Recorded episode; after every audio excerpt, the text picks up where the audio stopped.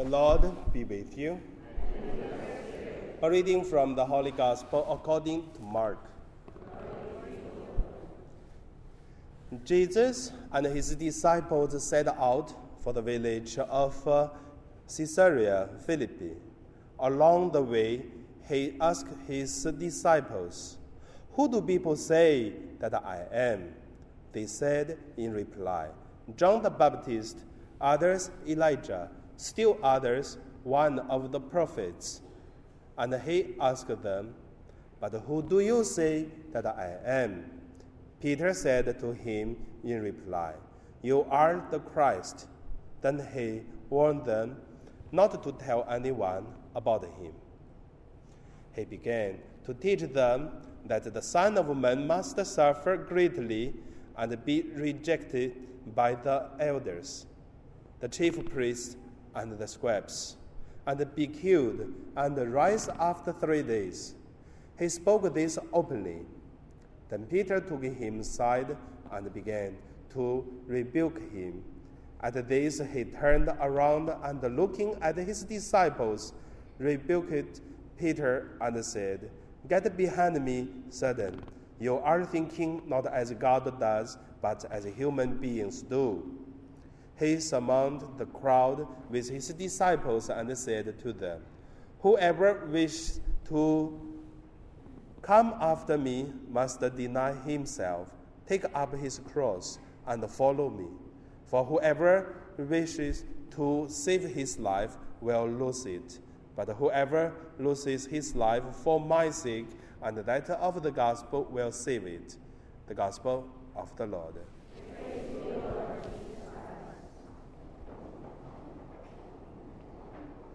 So today, my meditation, I would name it uh, Who I Am Through the Cross. Or we say, To know who I am through the cross. The first, look at Jesus, to whom I am through the cross. Jesus, in today's gospel, foretell his uh, death and the resurrection, his cross. That is the first time he foretell his death. And uh, later on, through what Jesus experienced, we can see the people say, once the one will be raised up, then they look at and then they know who is God. So when people following Jesus, they don't know who is Jesus exactly. Like today, Jesus asked his disciples, Who do the people say I am? And people say Elijah, John Baptist, or one of the prophets. But when Jesus was uh, hung on the cross, then the people know he is Messiah, Son of God. And also after he go through the cross, the suffering, after his resurrection, appearance in or among the people, then more people recognize who he is. That is uh, the power of the cross and the resurrection. Compared to Jesus taught the parables, teachings, miracles, this cross and the resurrection is more powerful. So that's the first point to know who I am, Jesus, through the cross. The second point look at to know who I am through the cross, according to Peter. In today's gospel, we can see Peter actually is exalted already now because Jesus said, Peter, you are so good. But Peter doesn't know who he is by himself. And also, Peter said so many things. The most, uh, I would say, the most uh, uh, strong words which Peter said, it is at the dining hall, Peter said to Jesus, For whom whoever betrayed you, I will not betray you. I will lay down my life for you. At that moment, Peter still do not know who is himself. When Peter know who he is, I believe is uh, when he denied three times and he started to carry his cross, his suffering, guilty. And also when he saw the cross of Jesus, and also when he saw that uh, the disciples' community separate as soon as Jesus catch up. He is the one, Jesus said, taking care my people. He is the elders among the 12 disciples. He is the rock. Jesus said, I built my church on this rock. So he saw the separation of the community, that his cross also. Then after that, when they met at the Galilee lake, again, with the resurrection Jesus, and Jesus asked him, Peter, do you love me? I believe that moment, that is the resurrection of uh, Peter after he go through his cross. He know who he is. That's uh, to know who I am, according to Peter. And the third point to look at, to know who I am as a church, as ourselves.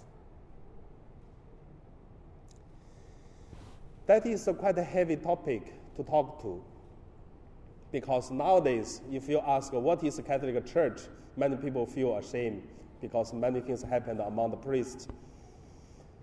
So I still want to say, at least we go through this cross, these problems, we don't know who we are as a Catholic Church. We are gathered together as sinners. We need to repent. We are gathered together, needed to pray and to support each other. As a church, we do not know who we am as the middle age. We thought we are powerful. We thought that uh, we can rule even the countries, the emperors, and the peoples. But people of the church forget that we are sinners. And also go through the 2000 years of church history, we can see church as a body, like Peter, go through the repentance, the suffering, the cross, and the resurrection, and then know who we are the first 300 years of the church make the Roman believe in Jesus. That is a cross. For the 400 after Jesus until 700, that it is the time many people looking for cross give up their comfortable life, power, money, and then to go to the desert to practice the spiritual life, like a Benedict, like uh, Saint Adam, and all these saints. Then they looking for the cross, and then they know who they are. And also after the pain from the 800 until 1500, the Middle Age, the church welcomed the Sacred Heart of Jesus and started another waves of to do mission. And then nowadays, what is the most uh, significant uh, message from God, from the church? What should we do?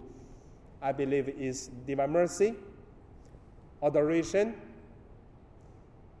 and also to know who we are by repent. So, all this put together, when we look at who we are, again, as a church, I believe now we know church, we need to repent. As a member, ordinary person, believers, we need to repent. And also, for our personal, do you have experience of uh, suffering, cross, then we learn more after that. And also we develop more after we experience cross than to know who we are. So I believe that is today's the gospel. When Jesus asked his disciples, How do you say that who I am? So bring this question, do a meditation on ourselves. And now we pray.